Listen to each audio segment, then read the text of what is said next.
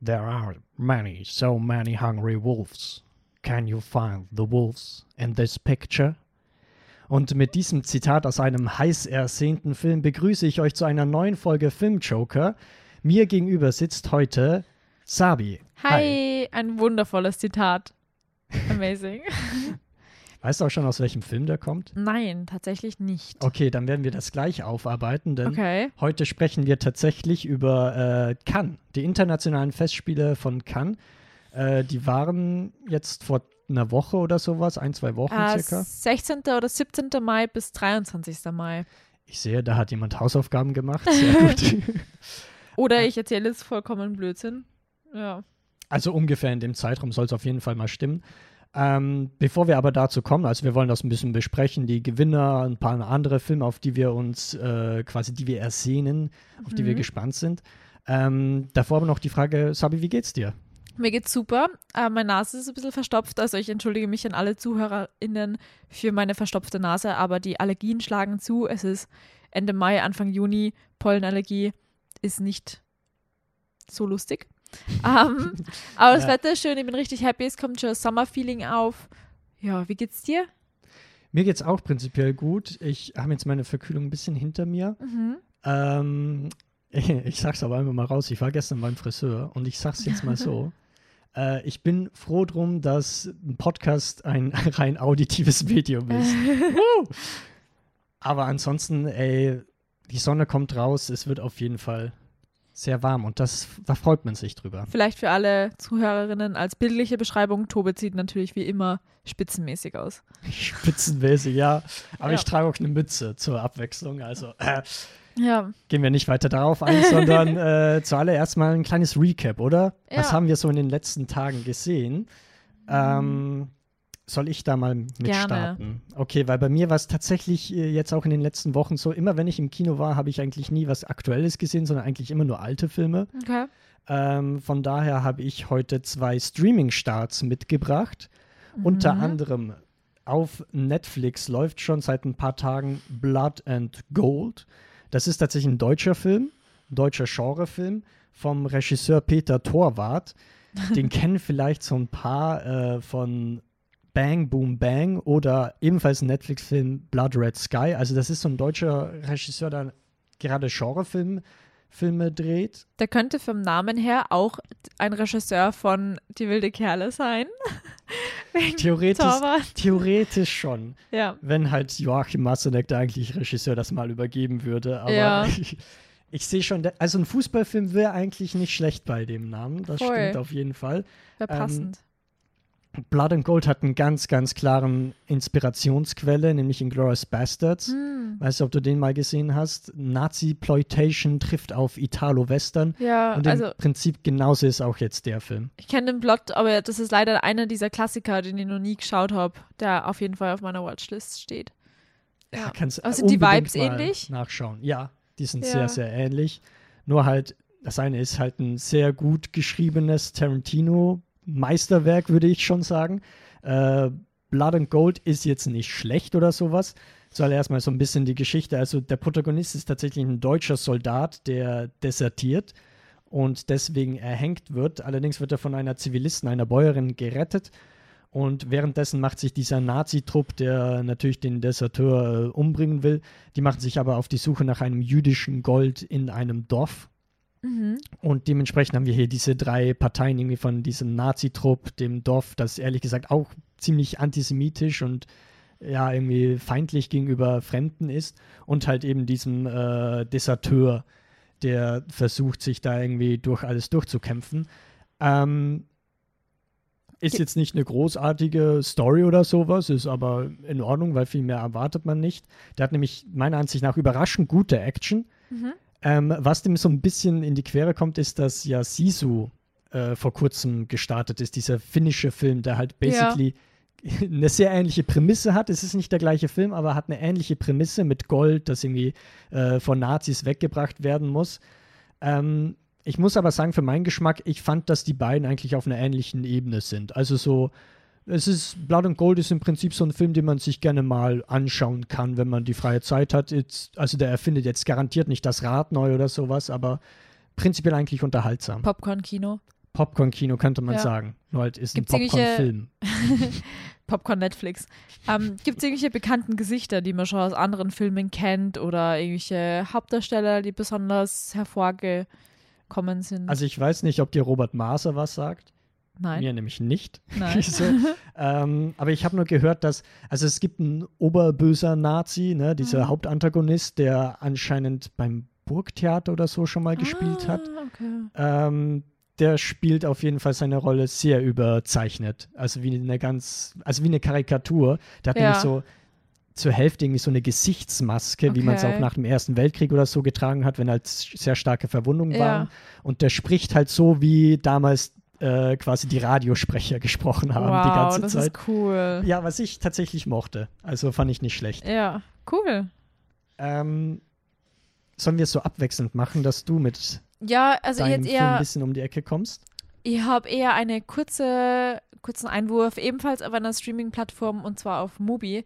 Ähm, da gibt es einen Film, der ist seit nicht so langer Zeit erhältlich, deswegen nehmen wir den in den Recap mit rein. Ähm, Mhm. Der Film ist aber von 2013 und es handelt sich um Louder Than Bombs von Joachim Trier. Das ist der Regisseur, der auch Worst Person in the World gemacht hat, den wir letztes Jahr sehr, sehr gefeiert haben. Ähm, also kennt ihr den Film sicher schon, wenn ihr uns länger verfolgt. Ähm, Was, es gibt auch noch mal einen anderen Film, den er gemacht hat. Thelma, ne? ja, genau. Thelma, okay. Da weiß ich aber leider nicht, worum es geht. Auf jeden Fall geht es in Louder Than Bombs, der ist von 2013 und das spielt mit ähm, Jesse Eisenberg und zwei weiteren sehr bekannten ähm, englischen Schauspielern, die ich aber Hm. leider nicht kennt habe, weil das halt nicht meine Generation ist. ähm, und ja, es ist einfach ein Familiendrama ähm, mit Gabriel Bryan und Isabella Huppert. Das sind die zwei ähm, Eltern mit ihren Söhnen, gespielt von Jesse Eisenberg und David Druid. Und David Druid, der spielt in äh, 13 Reasons Why auf Netflix eine große Rolle, deswegen habe ich das jetzt erwähnt. Aber ist er dann schon älter? In 13 Reasons Why. Achso, ja, das ist ja noch nicht so alt. Das, Ah ja, okay. Ja. Also th- 13 Reasons Why ist, glaube ich, von 2020, 19, sowas oder 18. Boah, Ja. kann ich gerade überhaupt nicht Keine- einschätzen, ja, wenn ich Ja, nicht, deswegen habe ich jetzt so gezögert. Auf jeden Fall, äh, in Louder Than Bombs geht es um ähm, einen, um eine Familie, die irgendwie den Tod ihrer Mutter verarbeitet, die bei einem Autounfall gestorben ist und sie war Kriegsfotografin und da will eben ein Reporter eine, eine Ausstellung über sie machen und dadurch arbeiten sie diese ganzen Erlebnisse mit ihr wieder auf, obwohl es eigentlich gar nicht Mhm. um diese Ausstellung oder diesen Reporter geht, sondern nur diese Erinnerungen, die an diese Fotos behaftet sind und die Familiendynamik und wie die, wie die Söhne und der Vater jetzt miteinander umgehen ohne sie und mit dem eigenen Leben auch Probleme haben. Und das war eigentlich voll der schöne Film. Ähm, sehr relativ langsam erzählt, aber hat nie so seine Spannung verloren, weil es eben richtig viel Dramatik in diese zwischenmenschlichen Beziehungen gibt, obwohl es nie übertrieben ist. Es ist sehr subtil und ich mag sowas voll gern, so ein Slow Burn kind of Mhm. Movie. Und war einfach sehr, sehr schön zum Anschauen und auch sehr ruhig und sehr, ja, er fühlt sich sehr nach Filmfestival an irgendwie, deswegen passt er irgendwie voll zum Thema. Ja. Oh, fühlt sich, also hört sich nicht schlecht an. Das erinnert mich aber die ganze Zeit daran, dass ich eigentlich äh, mal ein Mubi-Konto eröffnen muss. Ja, Ein ist übrigens für Studenten auch günstiger. Ähm, da kannst du mich eintragen, wie lange du auf deiner Uni bist und dann irgendwie nur 6 Euro oder so ähm, im Monat zahlen. Es war mal gratis für Studenten, Mhm. hat sich leider geändert. Dennis hat zum Beispiel das Gratiskonto nur. Aber da kannst du eintragen, du studierst bis 2026 oder so. Die prüfen das auch nicht ähm, an der und der Uni und dann kannst du ein Studentenkonto eröffnen. Okay, aber du musst schon irgendwas angeben, so eine Matrikelnummer oder sowas. Ich kann Oder mich kannst du theoretisch erinnern. auch als 60-jähriger Typ, der noch nie in einer Universitätsgebäude. Oh. Ihr hört Kann da ich mich- gute Tipps, Leute. Kann ich mich nicht mehr dran erinnern, aber du kannst auf jeden Fall ein Studentenkonto eröffnen und das kannst du dann, solange du halt angibst, wie du studierst, haben. Wo man übrigens kein Studentenkonto eröffnen kann und das auch um einiges teurer ist, ähm, Sky. Uh, Die ja. haben nämlich jetzt auch einen Sky Original Film rausgebracht. Mhm. Ich weiß nicht, ob es davon schon mehr irgendwie in der Vergangenheit gab, könnte ich mir aber vorstellen, weil es ist jetzt nicht so ein großer Auftakt. Der folgende Film, den ich jetzt mal kurz vorstelle, nämlich The Portable Door. Uh. Das ist tatsächlich so eine Art Fantasy-Film, ist anscheinend auch eine Literaturverfilmung von der ganzen Buchreihe. Ähm, Hauptfigur ist Paul Carpenter. cooler Mhm. Name. Ähm, der ist so Mitte 20 ungefähr, arbeitslos, sucht aber nach einem Job, ne? stolpert dann aber irgendwie so in ein, in ein Interviewgespräch rein zu einer Firma, von der er eigentlich absolut keine Ahnung hat, die auch übelst mysteriös ist die ganze Zeit, die überraschenderweise nehmen sie ihn dann tatsächlich auf Mhm. ähm, und dann merkt er langsam, dass diese, diese Firma eigentlich sehr fantastisch ist. Nämlich, es ist ein bisschen komisch, die machen im Prinzip, also es gibt sicher irgendwie so Zufälle in deinem Leben, in deinem Alltag, wo du dir dachtest, oh, das ist jetzt aber ein Zufall. Keine Ahnung, du läufst die Straße entlang und dann triffst du auf einmal deine alte Englischlehrerin oder sowas. Ja. Und im Prinzip sorgt diese Firma dafür, dass diese Zu Zufälle zustande kommen. Wow. Also sind es eigentlich gar keine Zufälle mehr? Fragezeichen. Ne?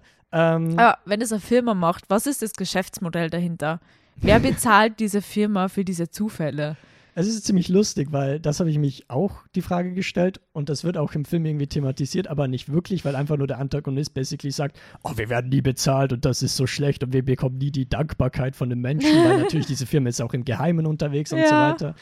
Ähm, und das ist eigentlich mein Hauptkritikpunkt an dem Film, dass ich mir denke, okay, dieser Gedankengang, okay, Ja. was ist, wenn das Zufälle jetzt wirklich so stattfinden?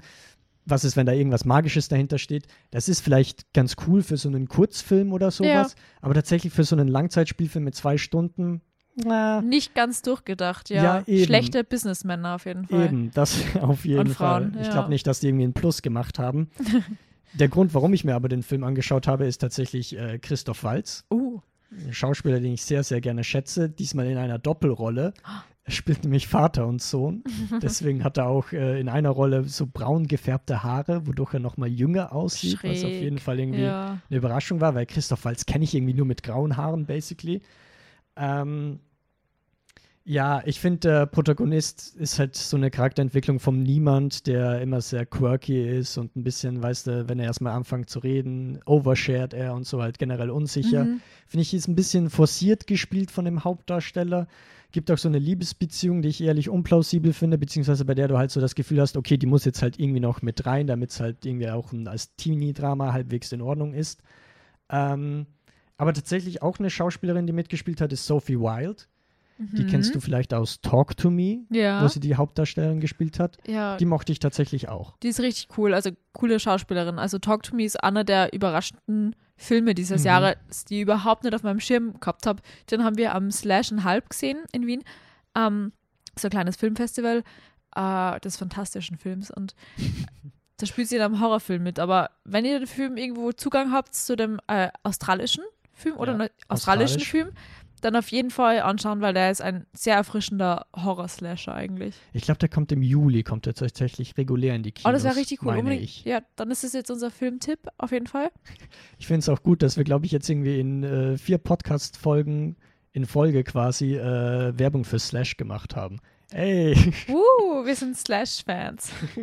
äh, ja, abschließend zu Portable Door. Der hat noch einen gewissen Charme, wodurch der auf jeden Fall äh, unterhaltsam ist, Ja, aber ist jetzt nichts wirklich so Besonderes. okay. So, also kann man sich sparen, vor allem, wenn man kein Sky-Konto hat. Ja. Wenn ihr aber die anderen, bei den anderen ähm, Streaming-Neuheiten auf dem Laufenden bleiben wollt, dann schaut unbedingt bei unserem Instagram-Kanal vorbei. Da posten wir nämlich jeden Sonntag ähm, Streaming-Neuheiten zu die großen Plattformen wie Disney Plus und ähm, Netflix und Prime und hin und wieder Crunchyroll. Ähm, also unbedingt vorbeischauen, dann da seht ihr nämlich auch solche Filme wie Blood. Ich habe schon wieder den Titel Blood vergessen. and Gold. Blood and Gold, danke, weil der war am Sonntag bei uns dabei. Genau, das war's mit der Werbung. Und Zurück wir bleiben bei der Werbung. Warte kurz.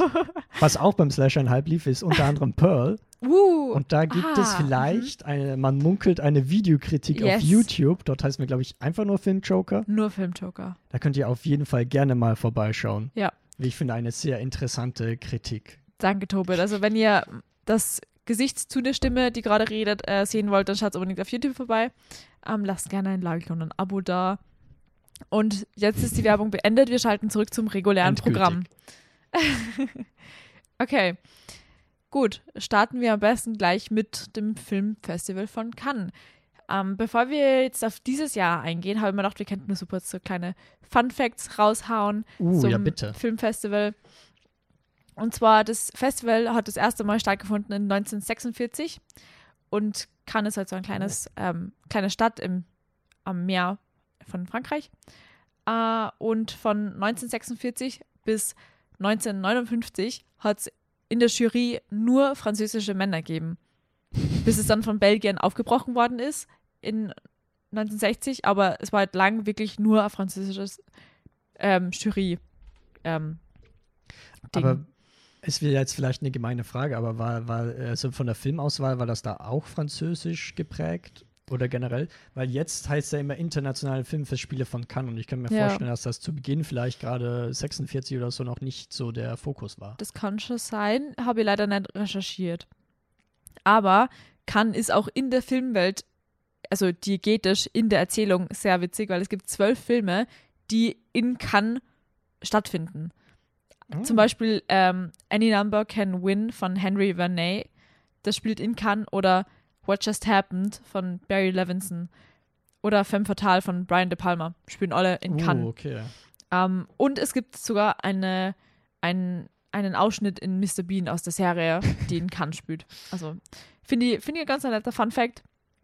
Ähm, und die Idee zu dem Filmfestival ist von der, von der ähm, French Association of Artistic Action Director ähm, aus diesem, dieser Association entstanden und ist von Philipp Erlanger oder Philippe Erlanger, das ist wahrscheinlich falsch ausgesprochen, weil es wahrscheinlich französisch ist, aber Ich glaube, das wird die ganze Folge jetzt so Philippe gehen. Leute. Elacher was Langer. und Emily Willemous und René Jean. Genau, das waren so die, die Gründer dahinter. Und die Goldene Palme hat es das erste Mal in 1955 gegeben. Ist also Oh. schon relativ alt, aber Mhm. ich finde es halt witzig, dass es halt nicht zum Start des Filmfestivals ähm, schon gegeben hat, sondern erst danach. Und ähm, die Goldene Palme ist aus 18-karätigem Gold und ist 20.000 Euro wert. Boah. Also ein Batzen Geld. Ja, Ja. eben, da würde ich mir überlegen, wenn ich die gewinne, ob ich die dann auf Ebay hochstelle oder sowas. Ehrlich gesagt. Ja, kommt drauf an, von wem es ist, dann kriegst du das gleich für Nummer. Stimmt. Ja, Das ist wahrscheinlich noch eingraviert oder sowas. wahrscheinlich. Ja, wahrscheinlich. Das ist ja cool. Auf jeden Fall beträgt die ähm, Population von Cannes 73.000 ähm, BewohnerInnen. Und zur Zeit von Cannes, also zu den Filmfestspiele, sind in Cannes Oh Gott. 200.000 Personen in dem Festival. Also mehr als doppelt so viel, fast dreifach Mhm. so viel, wie die Population ist. Das muss so stressig sein. Vor allem, da müssen die ja mega viel Hotels oder sowas gebaut haben, weil ich kann Ja. mir auch vorstellen, dass diejenigen, die nach Cannes gehen, die machen ja jetzt nicht einen Campingausflug oder sowas, die irgendwie ein Zelt oder so aufbauen, sondern die Ja, schon voll. irgendwie ordentlich Hotels brauchen. Ja, voll. Aber das war so zu den kleinen Fun Facts. Jetzt habt ihr ein besseres Bild, was so die Cannes Filmfestspiele überhaupt sind. Ähm, und jetzt würde ich schon mit diesem Jahr starten, nämlich 2023 haben die 76. Filmfestspiele stattgefunden. Das ist eigentlich schon krass. Ja, ordentlich, ne? Also wir dürfen die 100 Schon. Jahre noch erleben. Ich bin gespannt. Vermutlich. Vermutlich. Jetzt nichts überstürzen, ja, schön auf Holz klopfen. ähm, Ja. also, wir werden jetzt erstmal so die Gewinner besprechen. Es gibt nämlich insgesamt sieben Kategorien, meine ich. ja. Ich muss aber im Vorfeld schon sagen, also kann es natürlich immer mega cool, weil man äh, bekommt immer so einen Überblick, äh, was kommen noch so für Filme, die gerne auch so bei anderen Festivals, zum Beispiel auf der Biennale oder so noch laufen werden. Ähm, und das sind auf jeden Fall immer so ein paar Jahreshighlights für mich mit dabei. Ich muss aber zugeben, ich habe absolut keinen Überblick über dieses Programm. Also es gibt Ja, äh, es gibt nicht wirklich. Einblick oder so, so, woher sie die Filme irgendwie nehmen. Die tauchen einfach alle auf. they just Ähm, plop up. Ja, Ähm, ähm, bevor wir aber auf die Gewinner eingehen, sollen wir drüber reden, wer die Gewinner feststellt. ja, bitte. Nämlich über die Jury. Die ist nämlich sehr interessant. Ich habe mich noch nie mit der Cannes-Jury befasst. Ist aber eine sehr lustige Zusammensetzung und kleinerer, als ich gedacht habe. Also ihr macht das an mehr Personen dahinter. mhm. Ist tatsächlich ein sehr kleiner Cast aus 1, 2, 3, 4, 5, 6, 7, 8, 9 Personen. Okay, und ähm, die erste auf meiner Liste ist Brie Larson. Das ist eine US-amerikanische Schauspielerin, ähm, Ja. Regisseurin und Produzentin und die ist bekannt aus vielen Marvel-Filmen, wo sie Ja, Schauspielerin Captain Marvel, ne? Ja, spielt genau. sie. Aber ich glaube auch Room. Ja, dafür, ich weiß nicht, ob, also so ein Oscar-prämierter Film Ja. auf jeden Fall. Ja. Ähm, dann zweit auf der Liste ist Paul Dano, ebenfalls Schauspieler, Drehbuchautor und Regisseur. und der, den kennt sie wahrscheinlich aus Joker oder Prisoners, The Fablemans seit Aus, aus The. Batman. ah, ja, Joker ist sorry. ja, er spielt auf jeden Fall den Bösewicht in Batman, Ja. nicht Joker. Er spielt generell sehr gute Bösewichte. Genau. Ähm, weiter geht's mit ähm, Mariam Toussani. Das ist eine marokkanische Regisseurin, Regisseurin und Drehbuchautorin. Ähm, da ist letztes Jahr von ihr ein Film erschienen, Das Blau des Kaftans. Das war in vielen Mm. österreichischen Programmkinos letztes Jahr im Herbst, Winter Ja. zu sehen, falls ihr euch erinnern könnt. Das sagt mir was. Genau, ich habe mir das auch rausgeschrieben, weil mir das was gesagt hat. ähm, nächste ist Rungano Nyon. Das ist eine britisch-sambische Regisseurin und Drehbuchautorin, äh, die zum Beispiel I Am Not a Witch ähm, gemacht und der ist mit einem Bas BAFTA auf, ausgezeichnet worden. Oh. Das war ein Zungenbrecher. Ähm, magst du weitermachen oder, oder Ja, äh, also ich, wer mir auch noch was sagt, ist unter anderem Julia Ducournau. ja? Äh, die kennt man, glaube ich, ist französische Filmemacherin, hat auch schon mal die Goldene Palme gewonnen. Ich glaube damals für Titan. Mhm. Und eben man kennt sie als äh, Regisseurin für Titan, für Raw, Raw. unter anderem. Und Junior, das ist ein Kurzfilm von ihr. Den mag ich auch sehr gern. Stimmt, auch noch mit der gleichen Schauspielerin, ne? Aus Raw, ich, ja. Aus Raw, ne? Ähm, auf jeden Fall einer meiner Lieblingsregisseurinnen, die ist so cool und mir jetzt auch gefreut, dass sie in der Jury sitzen darf. Ähm, coole Person. Cool person. Ja. Ähm, Ich würde dann auch beim, also der Vorsitz, der glaube ich auch eine Stimme hat, ne? Der ist ja auch da mit dabei, Mhm. ist äh, dieses Jahr Ruben Östlund. Mhm, mhm. Der Ja. Regisseur von äh, Triangle of Sadness. Genau, Triangle of Sadness, The Square. Ich glaube, Triangle of Sadness hat ja auch die Goldene Palme gewonnen. Ich bilde mir. ich.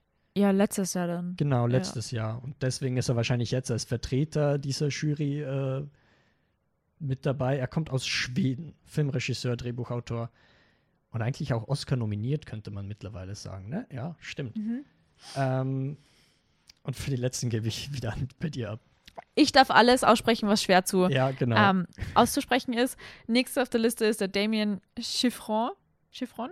Ähm, das ist argentinischer Regisseur und Drehbuchautor. Der hat zum Beispiel die Serie Los Simuladores gemacht, die in Argentinien sehr bekannt ist. Ähm, nächster auf der Liste ist Dennis Mechonet, ähm, französischer Schauspieler. Der hat in The Beasts und Inglourious Bastards mitgespielt, den wir heute unabsichtlich sogar schon erwähnt haben.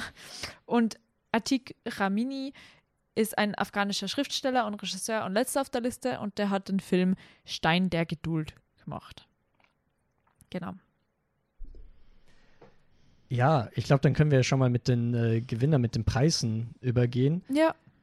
Ich muss ganz ehrlich auch nochmal zugeben, ich habe diese, also die Kategorien bester Schauspieler und so weiter, das ist ja klar, aber diese anderen Preiskategorien, da habe ich mir so gefragt, okay, was genau bedeutet das? Denn wir haben die Goldene Palme, wir haben den großen Preis der Jury und wir haben den Preis der Jury. Klingt Ja. alles erstmal so verwirrend, für mich hört sich irgendwie erstmal an, als ob sie einfach nur nicht nur einen Film auszeichnen wollen, sondern halt äh, Bronze, Silber und Gold noch Ja. verleihen wollen, aber halt, sie wollen es nicht Bronze nennen, weil das klingt nicht so cool wie Preis der Jury Ja. äh, oder Prend de Jury. Uh. Das war ein Wild Guess. Ich, ich muss schon mal als Vorwarnung, ich hatte kein Jahr, keine Unterrichtsstunde Französisch oder Ich so. auch Also nicht. Also wir schlimm. butchern alle Namen von links nach rechts. Es wird lustig. ähm, also abgesehen von dem, dass sie es eh schon gemacht haben und nichts aussprechen können, das geht weiter. Es wird nicht besser, die Folge. Also wenn ihr Französisch könnt, es tut mir leid, bitte lasst uns wissen, wie man das richtig ausspricht. Ähm, aber dann würde ich schon mal mit dem äh, großen Gewinner quasi starten, mit der Goldenen Palme. Yes. Das Oh, hat oui. nämlich, äh, oui, Oui, oui, äh, oui. ça va. Baguette? Gott. Okay. Ähm, nämlich der hat gewonnen Anatomy of a Fall. Ist ein französischer Film, nämlich Anatomie de une chute. Ich mag einfach Fake it till you make Ich it, fühle das geht mich wie klar. bei Duolingo. Ich fühle mich, jetzt kommt gleich so, eine- so eine Eule und die schlagt uns zusammen, wenn wir das jetzt nicht unsere Übungen machen. Es gibt bei Duolingo Eulen. Ja, die, das Logo, die Eule, Das ist okay. die ploppt dann immer auf und gibt dir Nachrichten, wenn du nicht genug gelernt hast. Ja. Boah, die fühlt sich. Sie Ja, verfolgt mich in meinen Albträumen. ja kann das ich hört sich sagen. auch schon danach an. Ähm, jedenfalls zurück zu Anatomy of a Fall. Ähm, ist von der Regisseurin Justine Trier. Wahrscheinlich. Ist, glaube ich, Französin, ne? Ja. ebenfalls. Also ist auch ein französischer Film. Ich finde den aber insofern interessant, weil der hat eine deutsche Schauspielerin als Genau. Hauptprotagonistin. Die werden wir auch noch öfter hören, was eine kleine Überraschung für mich irgendwie ist. Ja, voll. Nämlich Sandra Hüller. Die kennt man unter anderem für Toni Erdmann oder Ich bin dein Mensch. Ja. Wahrscheinlich auch noch andere kleinere deutsche Produktionen. Ich habe kurz nachgeschaut, die kannte nämlich schon die Regisseurin. Die haben mit bei dem Film Sibyl schon zusammengearbeitet. Also es ist eine erneute Kooperation. Finde ich dann verständlich. Ähm, zum Filminhalt. Es geht im Prinzip um Sandra Samuel und die beiden haben einen beeinträchtigten Sohn Daniel und die leben, glaube ich, irgendwo in einem Berg, also nicht in einem Berg, aber in einem Bergdorf quasi, Mhm. so ein bisschen abgeschieden. Äh, eines Tages wird allerdings die Leiche von Samuel gefunden, also Von von, dem Mann? Vater. Ja. Genau. Und dementsprechend stellt sich jetzt die Frage, okay, war es Suizid, war es Mord, Totschlag? Und das alles soll anscheinend in ähm, einem Gerichtssaal aufgearbeitet werden, Mhm. circa ein Jahr später oder so Mhm. nach dem Vorfall. Und anscheinend gibt es da auch äh, so eine kleine Distanzierung zwischen der Mutter, die dann eben als Hauptverdächtige ist, und äh, dem Ah. Sohnemann. Ja, weil ich habe gelesen, dass der Sohn halt blind ist Mhm. und der einzige Augenzeuge, macht also es, es ist kein Augenzeuge, aber es ist der einzige Zeuge. Und deswegen macht es Sinn, dass da vielleicht so eine Distanz ähm, entsteht. Wir machen das übrigens alles spoilerfrei. Wir haben noch keinen einzigen Film gesehen. Wir machen das nur ja, aus die also, Synopsen, die wir gelesen haben im Internet. und m, also man kann auch dazu sagen, es gibt zu fast allen irgendwie fast gar keine Trailer. Ja. Ich habe nur mal kurz Clipmaterial jetzt zu Anatomy of a Fall mir angeschaut. Mhm. Deswegen macht es auch Sinn, dass der Sohn so Kontaktlinsen drin hat. jetzt langsam. Auf Ähm, IMDb ist gestanden, dass er blind ist. Also ich, ich Ah, nehme das okay. für bare Münze. Ja, okay. Meine, meine Quelle war Letterbox. Ah, war anscheinend nicht Uh. so gut. Ne? Aber es ist ja gut, dass wir so Divers- Diversität auf zwei Filmplattformen Stimmt, haben. verschiedene Quellen, Ja. sehr gut. Ja. Ich sehe schon irgendwie kommen, wenn wir komplett andere Synopsen irgendwie zu einem Film zu einem denselben Film irgendwie vorlesen. Aber ist cool, weil da kann man sich so ergänzen. ja, true ja. that. Ja. Ähm, ja, aber ich finde, also was ich jetzt zumindest von den Clips zu dem Film gesehen habe, Mhm. ich finde, der Inszenierungsstil ist sehr reduziert, also sehr trocken vor Mhm. allem, was aber auch irgendwie verständlich ist. Es ist ein Gerichtsdrama vermutlich. Ähm, ja, Sabi, bist du gespannt drauf? Ja, auf jeden Fall. Ähm, ich habe mir das schon beim Poster doch, dass es sehr kühl wirkt, ähm, weil das hat die, die Mutter, glaube ich, die im Gerichtssaal steht. Ähm, und es wirkt sehr trist. Die Farben sind halt sehr ähm, runtergeschraubt. Also wahrscheinlich so richtiges kaltes Gerichtsdrama, so Fakten. Also es ist sehr so Mhm. faktisch anfühlt, obwohl Mhm. viel Emotionalität dahinter steckt. Und deswegen freue ich mich drauf, weil ich mag eigentlich so Thr- Thriller-mäßige Sachen eigentlich ganz gern. Ähm, und vor allem äh, französische Filme kenne ich tatsächlich noch nicht so viel. Und gerade die deutsche Besetzung finde ich interessant. Ähm, auf eine Sprache ist der Film dann? Französisch? Also die Clips, die ich gesehen habe, waren auch auf Englisch. Achso. Ich kann mir aber vorstellen, dass es halt beides ist, so, also Ja. das Französisch und Englisch, dass Ja. es da irgendwie mit den Sprachen spielt, vielleicht auch nochmal Deutsch mit reinkommt. Oder vielleicht ist es nur Englisch. Who knows? Ja, oder das. Aber ich bin gespannt, ähm, wenn es wieder so gut wird wie die letzten goldenen Palmen, ähm, dann bin ich, habe ich sehr, sehr große Hoffnungen und sehr hohe Erwartungen. Ja, voll. Also ich muss sagen, ich bin halt jetzt nicht äh, instant von Gerichtsdramen irgendwie überzeugt. Ja. Drum, aber was halt mich irgendwie heiß macht auf dem Film, ist halt, dass er die Goldene Palme gewonnen hat. Ja. Wenn er das, glaube ich, nicht gewonnen hätte, dann weiß ich gar nicht, ob der mir aufgefallen wäre, wenn- to be honest. Ja, ich glaube, wir hätten schon angeschaut, aber nie Mhm. gezielt, sondern eher mehr, wenn er dann halt irgendwo verfügbar wäre oder so. Was aber ich glaube, dass der emotional sehr hitten könnte. Wegen ja, dem Kind. Ja, ja, vor allem, was du auch eben gemeint hast, dass es halt so kühl ist. Ja. Und dann noch die Emotionalität, das ist ein cooler Widerspruch. Oder halt nicht Widerspruch, aber Ja. so eine, zwei Ja. verschiedene Arten und Richtungen. Ja, das war, das erinnert mir ein bisschen so an Women Talking, wo sie halt ähm, Mhm. die dem Film von Sarah Polly, die ja ähm, Oscar für ihr Drehbuch gekriegt hat, äh, na, für ihre Adaption gekriegt hat, so. Ähm, weil das halt sehr, eine sehr pragmatische Abhandlung ist, die aber dann sehr emotional wird. Mhm.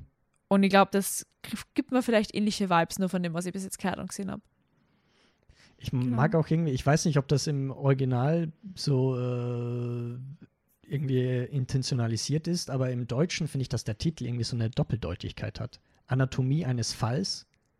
Ah, Weil zum ja. einen meint man den Gerichtsfall und zum Ja. anderen, ich weiß jetzt noch nicht, wie der Vater stirbt, aber ich sehe Ja. nur das Poster auf äh, Letterbox und es sieht halt so aus, als ob jemand äh, runtergefallen ist oh, quasi. ja. Und irgendwie am Boden aufgekommen ist. Also Wenn das wirklich so der Fall ist, dann denke ich mir, ah, der Fall ist, äh, coole Doppeldeutigkeit. Aber ich glaube, das funktioniert im Englischen nicht, oder? Fall Na, ist Case, Case, ehrlich. Ja. Ja. Fall ist halt Falling und halt Genau, Case also das ist der leibliche. Fallen. Ja. Ja, true.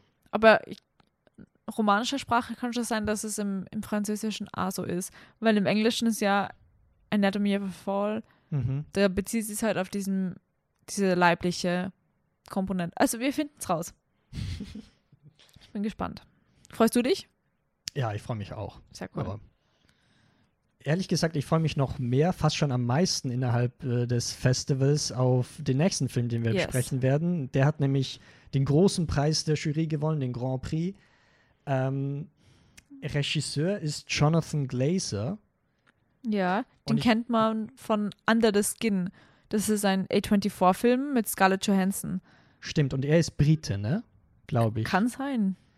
Weil ich finde das interessant, denn, äh, okay, zuallererst mal die Prämisse, weil das ist eigentlich mein Hauptargument, warum ich den Film so interessant find, finde. Es geht nämlich um den Nazi-Kommandanten Rudolf Höss. Mhm. Der war nämlich der Hauptkommandant von Auschwitz Mhm. und der will zusammen mit seiner Frau Hedwig und generell seiner Familie äh, neben dem KZ-Lager, ich bin mir nicht sicher, ob er Urlaub machen will oder ob er da einfach nur leben will.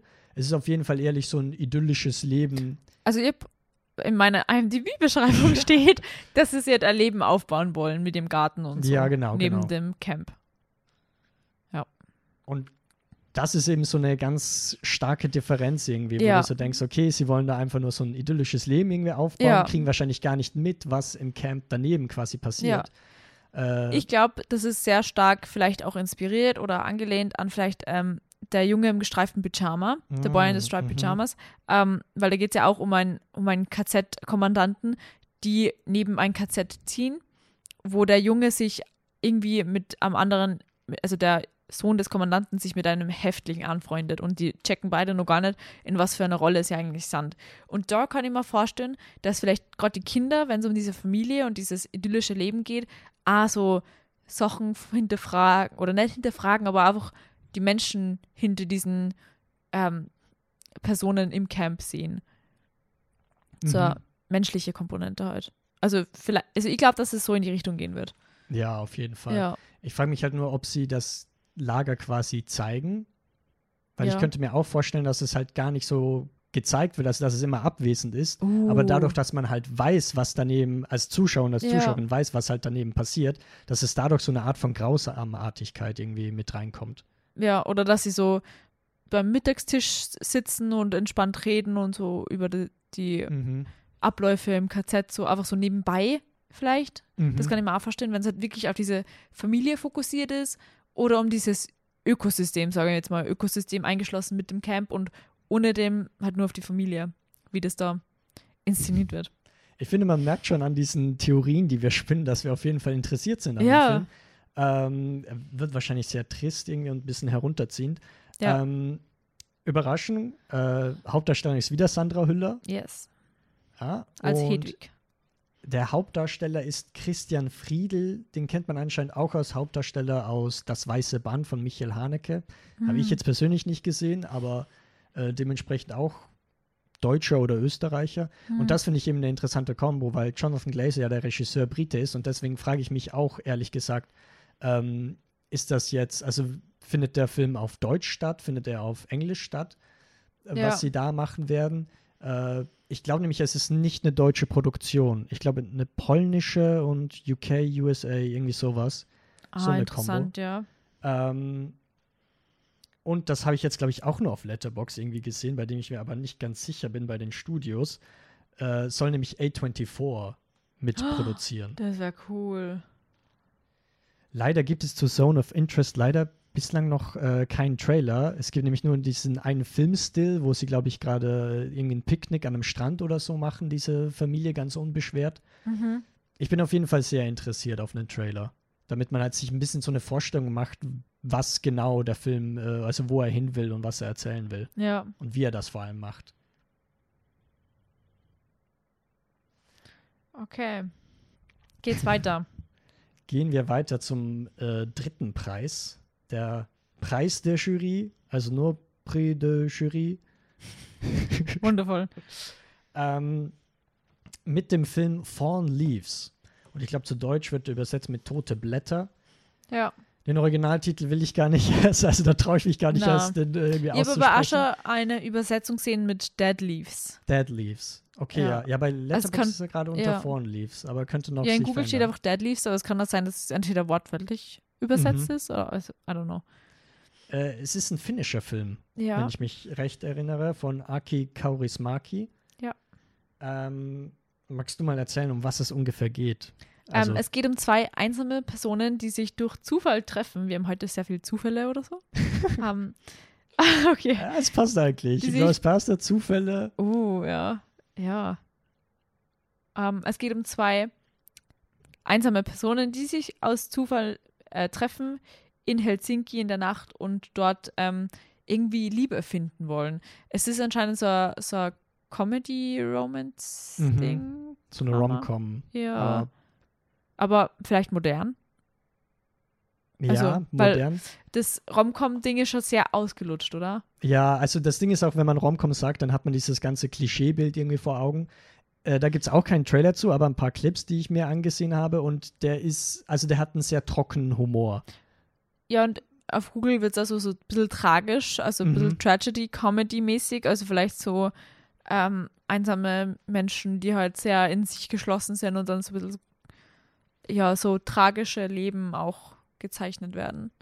Ich muss nämlich sagen, nachdem ich die beiden äh, Clips angeschaut habe, es kommt mir vor wie so ein Wes Anderson-Film, nur halt äh, depressiver. Oh, ja, okay, okay. Also auch ein bisschen ähnliche Ästhetik, jetzt nicht ganz so stilistisch überzeichnet wie bei Anderson.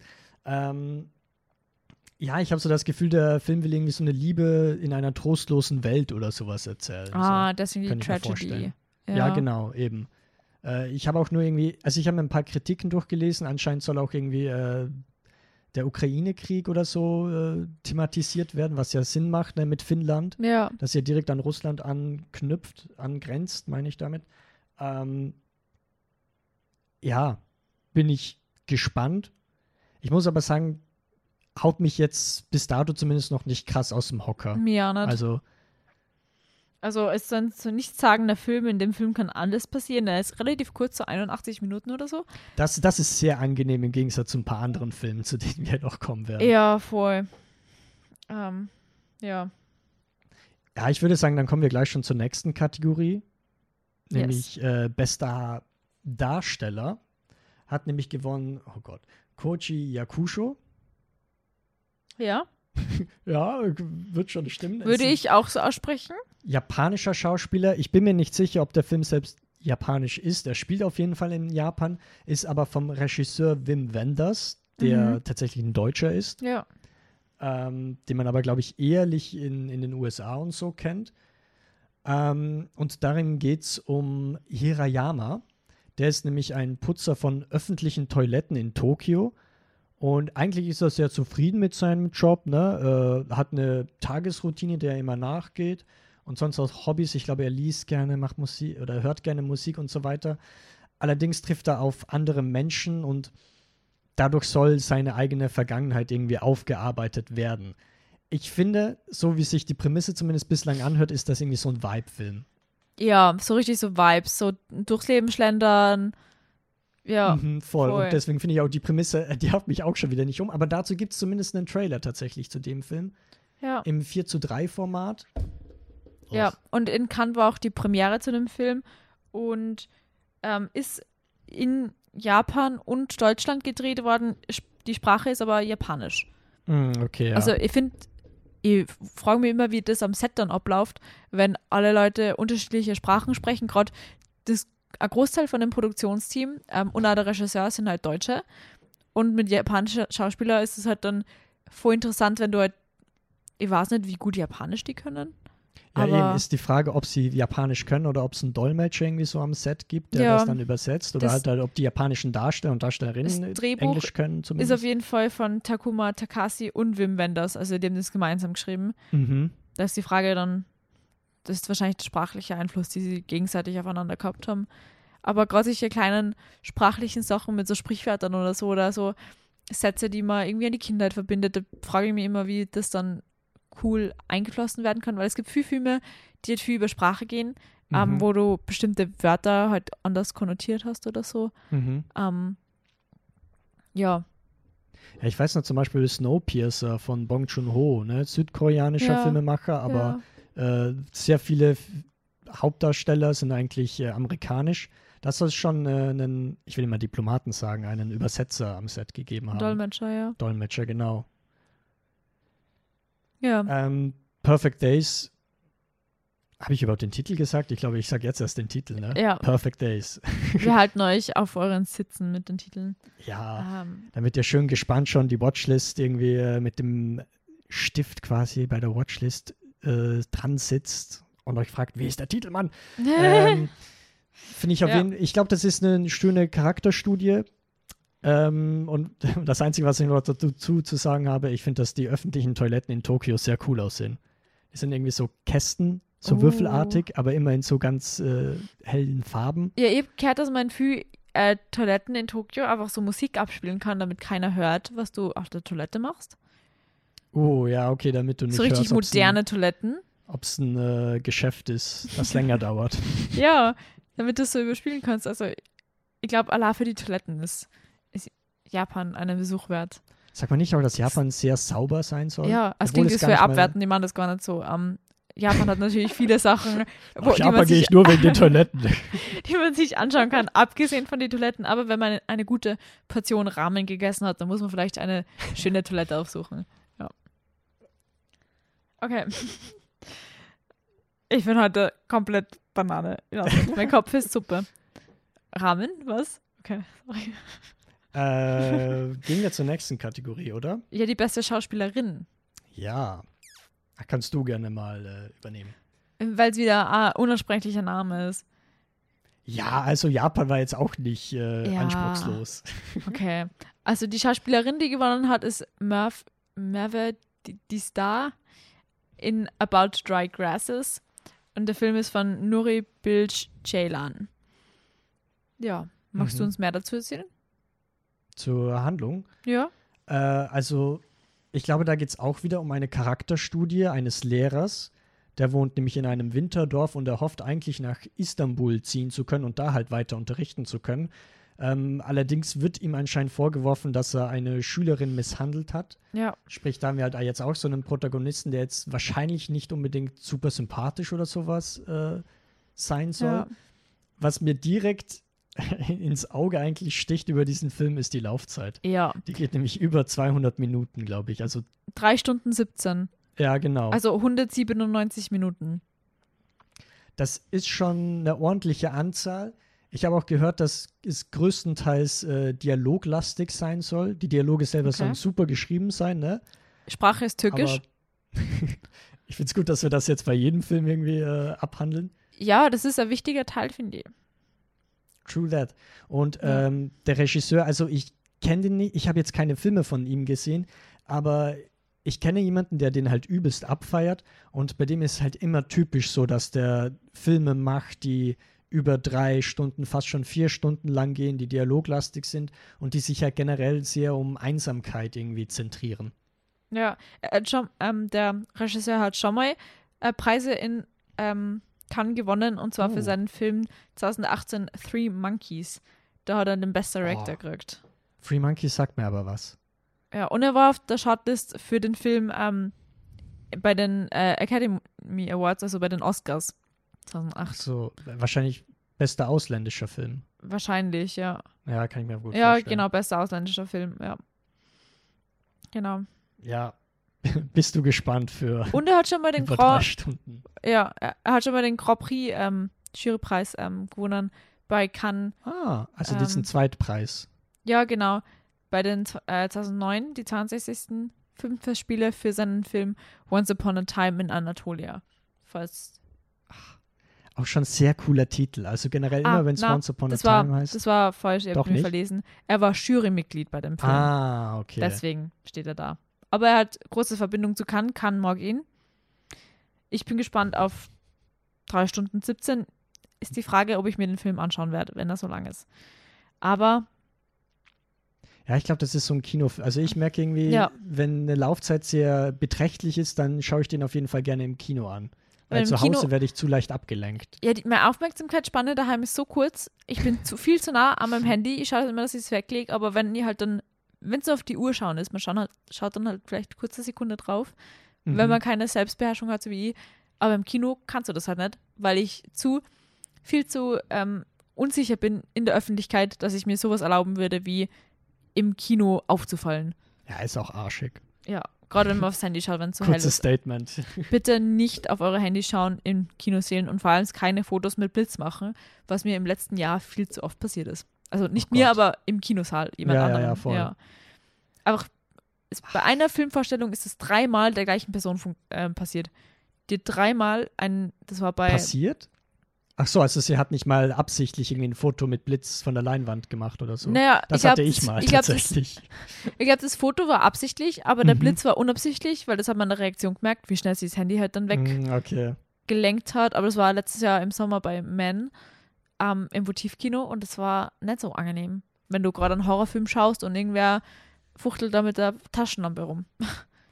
Ja, ich Blitz. glaube generell, das haut einen raus. Äh, allerdings, beim nächsten Film 1880 gab es zum Glück noch keine Handys, wo man im Kinosaal gestört hat. Ähm, die Rede ist nämlich von, okay, der hat sowohl Originaltitel als auch englischer Titel ist er französisch. Im Französischen heißt er La, Poche, La Pension de Dodine Buffon. Im Englischen Übersetzung heißt er The Pot au Feu. F-E-U, äh, ja, ja. Schaut's einfach mal nach, Leute. Ähm, darin geht's, also die Handlung spielt in Frankreich 1880. Hauptfigur ist Eugene Eugenie, schreibt, schreibt man's.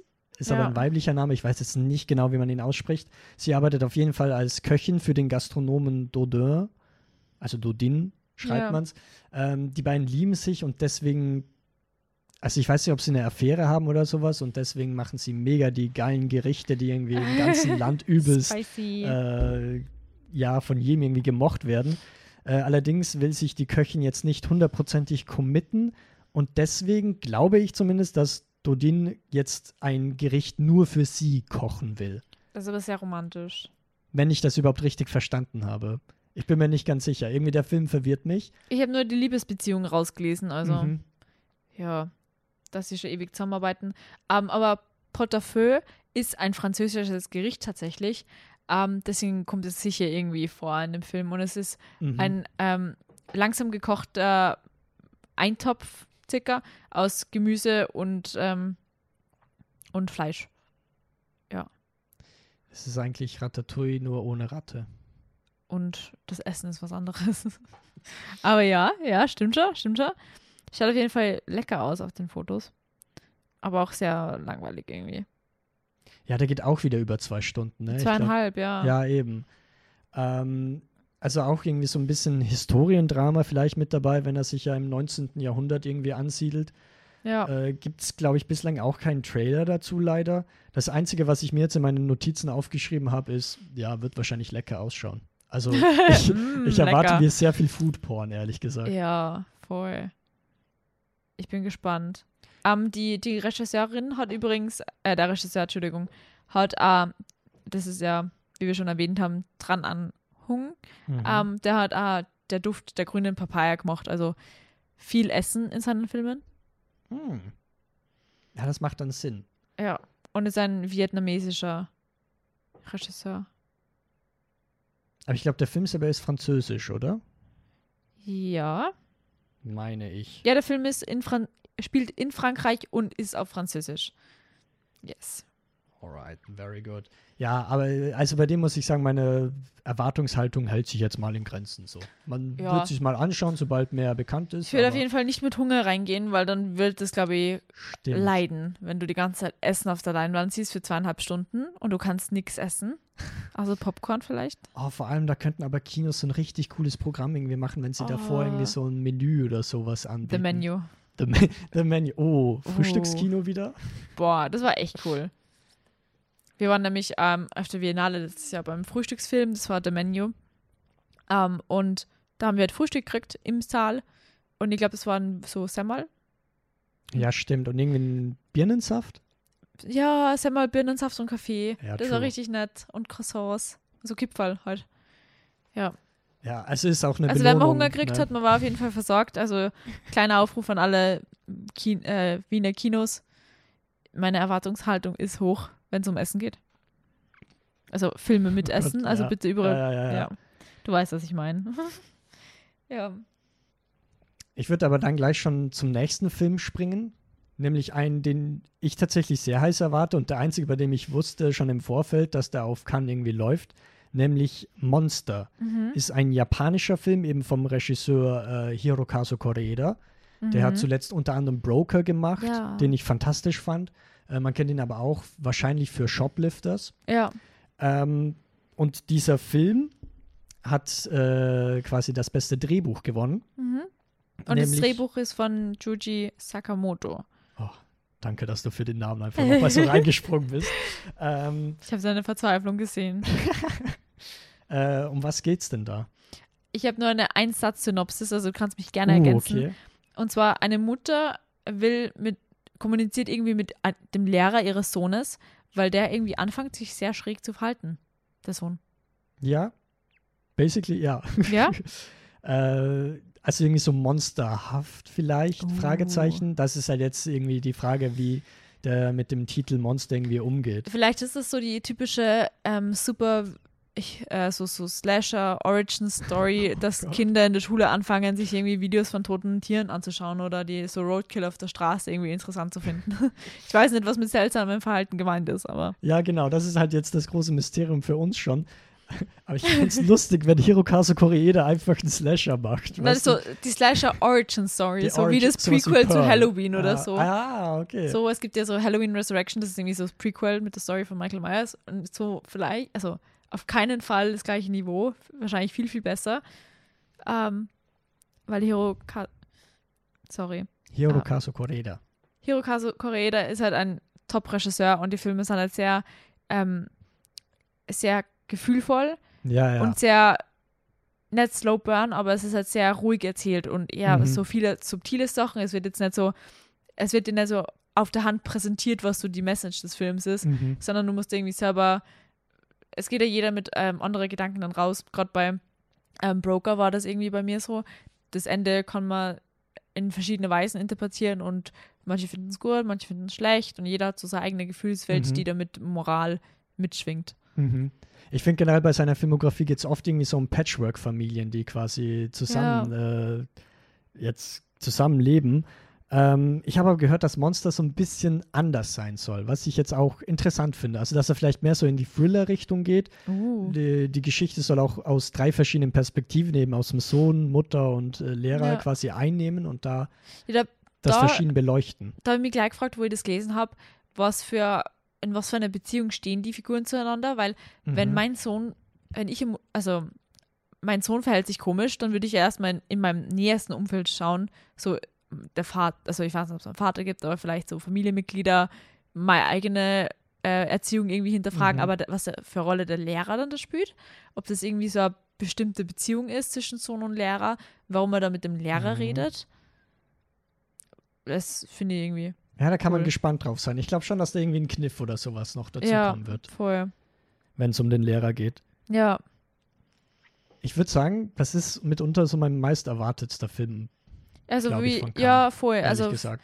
von die Regisseure und die, die man jetzt halt schon kennt, auf jeden Fall, weil ich habe sonst halt nichts wirklich gesehen von den anderen Filmen, die irgendwo äh, von den RegisseurInnen sind. Aber Mhm. auf den bin ich echt gespannt. Und Anatomy of a Fall. Also da bin ich bei beiden irgendwie gleich, gleich auf. Weil so thrillermäßig Mhm. kann funktionieren. Interesting. Ähm, dann kommen wir aber zu den Gewinnern, zu Filmen, die nichts gewonnen haben. äh, entweder halt, weil sie es halt einfach nicht gewonnen haben, Punkt, oder weil sie auch, weil es gab sehr viele Filme eigentlich auch, die nicht im Wettbewerb mitgemacht haben. Es gibt aber nur einen Preis, nämlich die goldene Kamera. Stimmt, für den besten Debütfilm, Genau. oder? Ja, genau. Ähm, den hat nämlich Teen an Pam gekriegt ähm, für Inside the Yellow Cocoon Shell. Und da habe ich nur ganz kurze Synopsis wieder. Es geht nämlich um einen Mann, der zurück in seine Heimatstadt kommt und dort eben von vergangenen Erinnerungen und Wünschen heimgesucht wird im Prinzip oder das halt wieder erlebt alles. Ja. Das war's. Ja, irgendwie wie so eine ähnliche Prämisse, wie wir schon ein paar Mal hatten. Irgendwie so immer Vergangenheit muss man aufarbeiten. Ja, ja, Aber ich glaube, gerade bei den Filmen macht es halt aus, wie der Trailer dann schlussendlich wirkt, ja. damit man das dann irgendwie äh, abschauen kann. Äh, ich würde jetzt zu dem Eröffnungsfilm übergehen. Ja. Das war nämlich ebenfalls ein französischer Film mal wieder. Jean Duberry Mhm. wahrscheinlich. Das war aber schön ausgesprochen. Oh, danke. Ich weiß zwar nicht, ob es richtig ist, aber es klingt cool. Tja, das sind wir zwei immer. ähm, der Film spielt 1743. Da gibt es nämlich eine französische Adelige. Die wird nämlich zum Hofe von König Ludwig dem 15. geladen. Und wenig Ah. überraschend, der verliebt sich dann in sie. Wie heißt sie? Wie sie heißt? Ja. Un momento, äh, sie heißt ja, Jean de Berry. Eigentlich logisch wie der Titel. Jean, wahrscheinlich Jean. Jean du Vary? Jean de Berry. Ich weiß nicht, mir Oui. kommt der Name sehr bekannt vor. Ja, cool. Ja, also ich könnte mir auch gut vorstellen, dass das irgendwie nach einer historischen Persönlichkeit irgendwie Ja. benannt ist. Oh, Ähm, ich hoffe, dass sie den, den Ludwig den 15. so, äh, so pompös und irgendwie so, wie man sich halt so dieses Adelige vorstellt, die halt immer nur am Essen sind und so ein bisschen ekelhaft mit ihren Perücken und Oh, weißt, kennst du das Casting? na. Okay. Ähm, dann würde ich zuallererst bei der Hauptprotagonistin, die wird nämlich gespielt von Mai Wen. Ah. Äh, falls du die kennst, mhm. die ist auch Regisseurin des Films. Also in so einer, ja, Doppelrolle ist das falsche Wort, aber halt Hauptdarstellerin und Regisseurin ist natürlich immer etwas Interessantes. Und das Ding ist nämlich, König Ludwig der 15. wird gespielt von Johnny Depp tatsächlich. Das soll also quasi Oh, die wow. Rückkehr nach seinem Gerichtsfall und so weiter sein. Ähm, good for him, aber tatsächlich Oh. die Kritiken sind anscheinend ziemlich negativ. Ja. Es soll nämlich, also von manchen wird es tatsächlich als der schlechteste Eröffnungsfilm betitelt, der jemals bei Cannes lief. 53% auf Rotten Tomatoes, was? Ja, eben, das ist nicht hoch. 2,8 bei Letterbox als Durchschnittswertung von insgesamt 5 ist jetzt Wow. auch nicht so gut. Ähm, ein Kritikpunkt soll nämlich sein, eben, dass Mai Wen sowohl Regie als auch Protagonistin ist. Und die Protagonistin soll eher unsympathisch sein. Und oftmals ist es ja so, äh, wenn du Regie machst, ne, dann hast du und quasi die, die, die Hauptfigur spielst, dann hast du ja keine Person über dir, die dir irgendwie sagt, nee, das sollst du mal anders machen oder Ja. sowas. Ne? Da fehlt vielleicht irgendwie die Leitung oder sowas. Ähm, anscheinend, das ist aber jetzt, da kommen wir jetzt in die kleine Gossip-Küche rein. äh, es soll anscheinend Zoff zwischen Mai Wen und Johnny Depp gegeben haben am Set. Die sollen auch im Film keine so gute Chemie zueinander haben. Äh, und deswegen wurde Depp anscheinend auch, er hätte eine größere Rolle gehabt, aber er wurde größtenteils aus dem Film geschnitten. Also der Ah. hat sehr wenig Screentime anscheinend Wow. als König Ja. Ludwig. Und zumindest Gerüchten zufolge soll auch sein Französisch jetzt nicht so gut sein, denn der Film ist komplett in Französisch gedreht. Oh. Was natürlich ein bisschen komisch ist, wenn du der König von Ja. Frankreich Das finde ich bist. bei manchen Filmen ein bisschen ähm, schmerzhaft teilweise, weil es hat bei Pearl ähm, ein paar Momente gegeben, weil Oh, ja. da gibt es halt die Ja. deutsche Mutter, die halt Deutsch teilweise Passagen ähm, auf Deutsch das erzählt. Mhm. Und manchmal, wenn als deutsch sprechende Person habe ich mir schwer getan, das zu verstehen. Und ich glaube, dass in Französisch nicht leichter ist. Ja, true. Wenn du Ja. dann schon irgendwie die englischen Untertitel während der deutschen Passage lesen musst. Ja, und dann habe ich das halt gelesen und dann habe ich gecheckt, was sie erst gesagt hat, weil ich es halt dann so kurz übersetzt habe und das war schräg, ja. Ah, auf den Film bin ich aber gespannt. Das kann ja so, so ein Entertainment-Film werden, der vielleicht ganz lustig ist. Mal schauen. Also ich glaube, anschauen werde ich mir ihn schon, aber Ja. meine Erwartungen sind auf jeden Fall jetzt schon sehr niedrig gestellt, ehrlich ja, gesagt. voll. Ähm, ich würde jetzt mal nur kurz am Rande erwähnen, drei Blockbuster, Hollywood-Blockbuster, die in Cannes liefen. Unter anderem äh, Asteroid City von Wes Anderson. Uh, kommt in zwei Wochen in die österreichischen Kinos. Yay. Und man munkelt, dass vielleicht auch ein Podcast oder so dazu stattfinden wird. Who also wir werden den als Filmjoker natürlich aufarbeiten, Ja. das auf jeden Fall.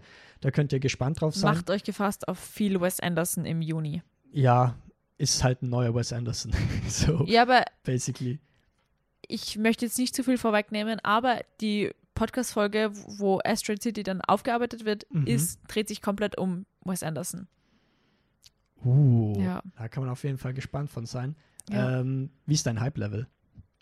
Ah, sehr hoch. Sehr hoch? Okay. Ähm, nicht so hoch wie bei anderen Filmen dieses Jahr, aber schon hoch. Aber ich habe halt, okay, das Problem ist, äh, wo der Trailer rausgekommen ist, habe ich nur zwei Filme gesehen von Wes Anderson. Das war Mhm. Isle of Dog, also Isle, Isle of Dogs, so. Das klingt halt wie Isle of, ja, wurscht. Ähm, und ähm, was war der zweite? Das war Was? French Dispatch? Friends, na, ähm, Grand Budapest Budapest? Hotel. Ah, okay. Das waren meine ersten zwei Filme von ihm. Mhm. Und die, die mag ich halt voll gern. So gute Filme. Und dann habe ich den Trailer gesehen und war richtig gehypt. Und jetzt habe ich die ganzen anderen Filme nachgeholt, die mich nicht so gecatcht haben. So Moonrise Kingdom und Francis Patch. Die habe ich schon mögen, aber nicht so gern. Mhm. Jetzt weiß ich nicht, was meine Erwartungshaltung ist. Weil ich bin schon gehypt, aber nicht so gehypt, wie am Anfang war. Ja, wie schaut's für true. dir aus? Ja, ich würde ihn mir auf jeden Fall auch äh, reinziehen. Aber ich hatte irgendwie so meine große Wes Anderson-Phase letztes, nee, vorletztes Jahr mit French Dispatch, wo ich mir halt seine komplette Filmografie nochmal angeschaut habe. Ja, Darum muss ich sagen, dass ich jetzt ein bisschen, also ich bin so ein regulierter Hype, würde ich irgendwie Ja. sagen. Bei dem Du bist aber für den okay, Trendsetter, weil äh, Wes Anderson erlebt seit, seit ein paar Monaten, ein paar Wochen voll einen TikTok-Instagram-Hype, wenn ihr die ganzen Oh Reels ja, mit dem ja. Audio, also mit dem, mit dem, mit der Musik kennt und so, wo jeder so Wes Anderson-Stile macht. Es gibt Ja. übrigens auch einen TikTok, wo der ganze Cast das irgendwie macht. Ganz Oh. frisch, habe ich, glaube ich, heute erst gesehen. Oh, witzig. Cool. Ähm, ich würde aber dann gleich, damit wir nicht zu viel Zeit verlieren, zum nächsten Blockbuster. Indiana Jones and the Dial of Destiny, der mittlerweile fünfte Indiana Jones-Film. Äh, Über den haben wir ja länger geredet in der, in der Jahresvorschau der Ah. Sony. Also wenn ihr da mehr zu der Meinung wissen wollt, wie sehr wir gehypt sind oder was da auf euch wartet, könnt ihr da gern vorbeischauen. ich finde es jetzt nur interessant, also als Kind war ich übelster Indiana Jones-Fan. Er hatte sogar Lego-Produkte davon. Uh. unter anderem. Ähm, wenn ich mir aber die Kritiken zu dem fünften Teil jetzt so anschaue, äh, also da ist ja alles dabei. Also ich Ja. sehe da sowohl irgendwie Ein-Sterne-Bewertungen, drei Sterne, aber auch volle fünf Sterne. Aha, Dementsprechend sage ich mal so, ich bin gespannt auf den Film. ja. Ähm, aber ich habe jetzt nicht so die, also ich weiß nicht, ob er mir gefallen wird, weil das einzig wirklich Positive, was ich an dem Film mag, ist halt, dass James Mangold Regie führt. Ja. Aber ansonsten haut mich jetzt ehrlich gesagt nicht so viel, auch nicht der Trailer vom Hocker. Ja, also mir hat gar nichts vom Hocker. Ich bin kein Indiana Jones-Fan. ähm, ich habe noch Mich keinen einzigen. Statement. Na, ich habe keinen einzigen Teil bis jetzt in voller Länge gesehen. Ah, ja. Immer nur so Ausschnitte in irgendeinem deutschen Fernsehsender so reingesappt, nebenbei am Handy gespielt oder so, aber nicht aktiv geschaut. Ja. Ein Film, den man dafür aktiv schauen kann, wenn man mag. Was ist das für eine Scheißüberleitung? äh, Elemental, der neue Also, Pixar-Film, ja. Äh, der basically einfach Zootopia ist, nur statt Tiere haben wir jetzt die vier Elemente, Feuer, Wasser, Luft und Erde. Na, wir haben sogar die, das einfach das, den Periodic Table, also das Periodensystem einfach quer durch die Bank, oder? Also ihr habt immer mal einen Ausschnitt gesehen, da gibt es so Wolken und es gibt so äh, Wasser und also es gibt kein Uranium oder so, es gibt halt. ja, ich dachte, ich dachte gerade an das kurz. So gibt es ein Steinium? Na, aber es So gibt halt, es gibt halt mehr wie nur Ja, ja, Feuer, voll. Wasser, Dinge. Es gibt da so Glitzer-Scheiß und Lava. Wahrscheinlich ist so ein bisschen Avatar der Herr der Elemente. Weil da gibt es ja auch, okay, Luft Ja, es nicht, aber ich es glaube, gibt es ist halt wie so- Eisen und so, und so wie- Zeug. Wie heißt dieser Film über die Gefühle, die, den sie gemacht haben, den Pixar gemacht haben? Äh, Inside Out. Inside Out. Ich glaube so, nur Mhm. mit so vom Vibe her. Ja. Ja, kann ich mir auch gut vorstellen. Ist auf jeden Fall eine Liebesgeschichte zwischen Waterboy und Flamey Girl. Wo ich das gesehen habe, habe ich sofort, ich weiß nicht, ob du das kennst, an dieses Browser-Game denken Ja, müssen, ja. äh, Water Girl und Fireboy, äh, wo du halt zu zweit so Puzzles lösen musst, so in so einem Art Jump-and-Run-mäßigen Level-Ding. Das habe ich geliebt. Und wenn das irgendwie so ist, also probably Glaubst du, sie werden Rätsel irgendwie lösen? wahrscheinlich nicht, aber das würde den Film so viel besser machen. Und ja, ich weiß nicht, ob ihr mal einen Kinder-Pixar-Film anschauen müsst. Pixar ist eigentlich bekannt dafür, dass sie Filme machen für Kinder, die aber für Erwachsene genauso gut funktionieren. Mhm. Mal schauen, ob ihr den anschauen werdet. Ja, vor allem bei mir, ich überlege es mir, muss ich es im Kino anschauen, weil wahrscheinlich kommt das so zwei Monate später auf Disney Plus oder so. Eben, Das ist dann nochmal auch, also auch bei Indiana Jones ist, glaube ich, auch unter Ja. Disney. ja, Äh, ist dann meine Überlegung, ob sich da jetzt das Kinoticket verlohnt, ehrlich gesagt. ja. Wofür sich das Kinoticket auf jeden Fall lohnt, aber ebenfalls äh, ein Streaming-Film ist, ich glaube, Apple TV ist ein lang ersehnter Film, zumindest für mich und ich glaube für viele andere Menschen, nämlich der neue, neueste Martin Scorsese-Film. Ah, von dem ich ja. unter anderem jetzt auch das Zitat am Anfang hatte. Mm. Ähm, Killers of the Flower Moon. Yes. Unter anderem mit Leonardo DiCaprio und natürlich ist da auch wieder jemand dabei wie Robert De Niro. Ja, Jetzt auch Brandon Fraser äh, soll mitspielen. Und- Vielleicht hat er nach seinem Oscar-Erfolg noch schnell irgendwo so eine dazugekattete Rolle gekriegt. ja. Aber der, den Film haben wir auch im Jahresrückblick länger erwähnt. Und es geht um so. ein- Also, weißt du, worum es geht? Magst du es uns kurz? Kann ich, auf jeden Fall. Äh, Es spielt in den 1920ern eben in Oklahoma. Ja. Und äh, auf dem Land der Osage Nation, also von American Natives. Ja. Und äh, sobald irgendwie Öl hier entdeckt wird ne, und die ganzen Weißen quasi herziehen, sterben eine, ein äh, Native American nach dem anderen. Also soll Es um geht um Mordfalle, Genozid, ja. ja, quasi Ja. gehen und da soll das ganze FBI dann irgendwie dieses Mysterium aufarbeiten, warum das so stattfindet. Das war irgendwie der erste große Fall des FBIs. Das basiert nämlich auf Ah. wahren Begebenheiten. Ja, ich also dachte der mir, Film- 1920 für FBI ist schon früh. Ja, der Film basiert nämlich auf einem Buch und das Buch arbeitet das irgendwie auf, so als, Hm. als journalistisches Buch halt. Ähm, genau, und das war irgendwie so das erste Riesending, wo das FBI irgendwie zusammengekommen ist. Und ich bin schon sehr gespannt, in was für eine Rolle Leonardo DiCaprio ist. Entweder er ist in so einer crazy Ermittlerrolle, so richtig so fast fanater FBI-Agent, der am Ende seiner Kräfte ist und äh, So Shutter laufende Island Augen. Ja, so. Shutter Island-Vibes. Oder er ist richtig der, der Rassist. Also, ich habe mir nur den Trailer angeschaut. Ich Also- weiß nicht, wie seine Beziehung zur Hauptdarstellerin Lily Gladstone irgendwie steht, Ja. die ja auch, äh, die ja quasi einen Native American spielt. Ja. Äh, ich glaube, dass die in einer Beziehung sind. Ach so, dann ist es vielleicht ich. so weirde Pocahontas-Geschichte. ja, okay, ich möchte, jetzt nicht, ich möchte nicht irgendwelche Konnotationen dem Film zuschreiben, das er vielleicht gar nicht ist. Aber von bisherigen Filmen von Leonardo DiCaprio, wo er so in Django Unchained nicht so die, den coolen Typen spielt. Ja, ja, voll. Ähm, Das kann er ja auch gut spielen. eben, deswegen habe ich mir gedacht, vielleicht sind das so zwei Rollen, die, die halt gut reinpassen in das Setting, finde ich für mich. Ähm, aber ich bin gespannt. Also der Film ist auf jeden Fall auf einer meiner, ich glaube, in meiner Top 10 von diesem Jahr, von der Watchlist her. Uh, okay. Ähm, und Martin Scorsese und Leonardo DiCaprio, die gehen ja Hand in Hand überall hin. ähm, die machen irgendwie so jeden Film gemeinsam. Die gehen auch zusammen auf japanische Toiletten. genau. Und der Und französische die Filmfest. Ja, und der französische Filmfestivals. ja. Oh, sehr gut. Äh, ja, also ich freue mich, weil er hat Martin Scorsese und weil ich auch den Trailer gesehen habe und ich finde, der ist sehr atmosphärisch. ja. Ähm, aber der geht halt, glaube ich, ich glaube, das ist der längste Film, ne? auch dreieinhalb Stunden oder so. Ja. Also es ist immer so ein bisschen. Und vor allem den letzten Scorsese-Film, The Irishman, mochte ich nicht so, wenn ich ehrlich bin. Ja, eben Aber- Charming, aber war halt so lang. Ja, eben. Ich muss halt auch dazu sagen, den habe ich nur auf Netflix angeschaut und nicht Ah. im Kino. Ich war im Kino und mhm. es war halt Winter, das heißt, ich bin reingegangen, weil es dunkel war und dann bin ich rausgegangen. Es war immer nur, es war dunkel, aber ich macht ja, es ist vielleicht so, ich bin um acht ins Kino gegangen, es ist vielleicht so zehn, halb elf. Es war einfach halb eins. Oh Gott. Ja, das war schräg. Ähm, ja, um das ganze Cannes, die ganze Cannes Experience abzurunden, habe ich noch zwei Fun Facts oder interessante Sachen zu sagen zu diesem Jahr. Und zwar hat Michael Douglas die Ehrenpalme Mhm. bekommen für seine erfolgreiche Karriere, fürs Engagement und Kino, weil das irgendwie so nach 50 Jahren in der Filmgeschichte so sei. Ding war. Ich weiß nicht, warum Michael Douglas genau dieses Jahr ausgezeichnet worden ist, weil ich nicht weiß, ob irgendwas mit ihm rausgekommen ist vor kurzem. Aber er hat auf jeden Fall die, Ant-Man 3. er hat auf jeden Fall die, die Ehrenpalme gekriegt und ähm, dieses Jahr, ähm, als die Justine Triet für Anatomy of a Fall gewonnen hat, hat die Jane Fonda das verkündet. Und die Justine ist halt dann gleich zu ihrem Team gegangen, hat sich bei denen bedankt und alle mit denen halt gefeiert. Und Jane Fonda hat ihr dann anscheinend die, diese Auszeichnung in so einer Papierrollenform als Papierurkunde einfach nachgeworfen. Und die hat das halt nicht checkt und hat es halt nicht gefangen und das ist halt dann am Boden gelandet. Und stell dir vor, du, ja, das ist auch so, diesen anscheinend- so gut. anscheinend ist es halt so an ihr abgeprallt und am Boden Oh gefallen. no, oh no. Und es gibt anscheinend sehr viele Memes auf Twitter, ist das irgendwie viral gegangen oder so. Oh Gott, das Ähm, müssen wir noch anschauen. Ja, aber ich finde das Bild cool, dass Jane Fonda einfach so eine Urkunde durch die Gegend wirft und sie landet am Boden auf eins der, der größten Filmfestivals auf der ganzen Erde.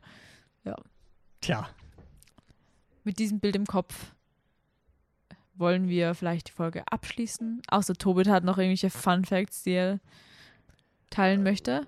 nee, Ne? ich glaube, es ist komplett haben wir gut abgedeckt. Ja, wir haben Kant gut ausgeschöpft. Gibt natürlich Ähm, noch ein paar mehr Filme, natürlich. zu denen man Es irgendwie noch immer mehr. berichten könnte. Unter anderem, ich will nur sagen, vom neuen Regisseur äh, von, nee, ein neuer Film vom Regisseur von A Tale of Two Sisters, Ah. das ist ein südkoreanischer Ah, ja. Film über Filme machen. Cobweb heißt der, schaut euch da gerne mal den Trailer an. Erinnert nämlich an, äh, scheiße, wie heißt es? Babylon, tatsächlich. ja, Surprisingly. Gibt ein neuer Film, Je Jessica Hausner, neuer Film von Todd Haynes, der unter anderem für Carol äh, bekannt ist. ja, May, December hast du, ja. Genau. Also Haben wir auch im Jahresrückblick, äh, Jahresvorschau erwähnt, sorry. Ah, okay. Ja. Ähm, auf jeden Fall kann ein Riesenfestival, riesige Filme, coole Filme. ich bin schon gespannt auf unsere Goldene Palme. Auf unsere goldene Palme. Ja, für, für den besten Podcast. Ah, stimmt. ja, kann wird jetzt multimedial. Ja, auf jeden Fall. Ja. Ähm, danke fürs Einschalten. Schaut auf jeden Fall auf Instagram und YouTube vorbei, wenn ihr das noch nicht gemacht habt. Ähm, und danke fürs Zuhören und tschüss.